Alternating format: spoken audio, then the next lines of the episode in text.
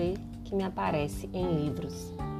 Às vezes penso que nosso rio é o rio de Graciliano Ramos, um rio de três margens, um rio que nos leva para algum lugar que é lugar algum, lugar inventado para que tudo que não pode acontecer, todos os encontros, os vinhos mais saborosos, os queijos mais frescos, a trilha sonora mais bonita e as poesias que entram fundo, num lugar onde as palavras não alcançam, a gente só sente, sorri ou chora não fala porque a palavra é engraçado, né? As palavras por vezes esvaziam os sentimentos. Melhor calar, engolir seco, ou melhor, engolir com uma taça, uma garrafa de vinho. Penso que nosso encontro se dá perdido entre páginas de livros, livros que são deixados na porta trazendo amor. Perdido em sonetos compostos para gente, pela gente ou por alguém que sentiu o que a gente sente. Nosso lugar é qualquer lugar onde possamos desrespeitar a distância de um metro e meio. É uma mesa com uma cerveja gelada e uma empada. É a beira de uma praia, é um mar. É Geri, é Paris, é o Rio. É uma livraria, é numa cafeteria fake francesiana, um chão sujo ou um bar com o pé mais sujo ainda. Nosso lugar é numa sala virtual, é numa esquina, no meio de uma manhã de um ano que não prometia nada e nos trouxe.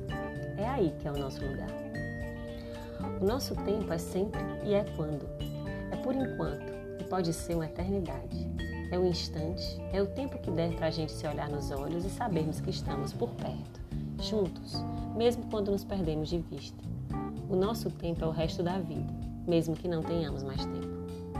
O nosso amor é sem nome, é intransitivo, é imperativo e é bem mais forte do que a gente.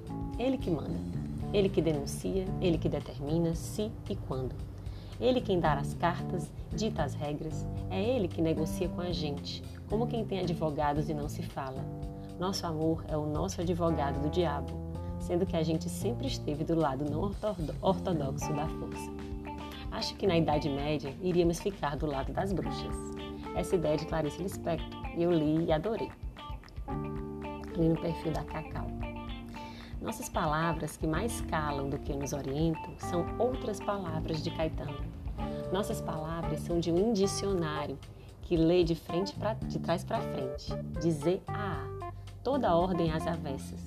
Elas desdizem o que dizemos com um silêncio ensurdecedor, como criança que grita alto para não ouvir o que o mundo quer lhe dizer, para não escutar as regras que pretendem enquadrá-la.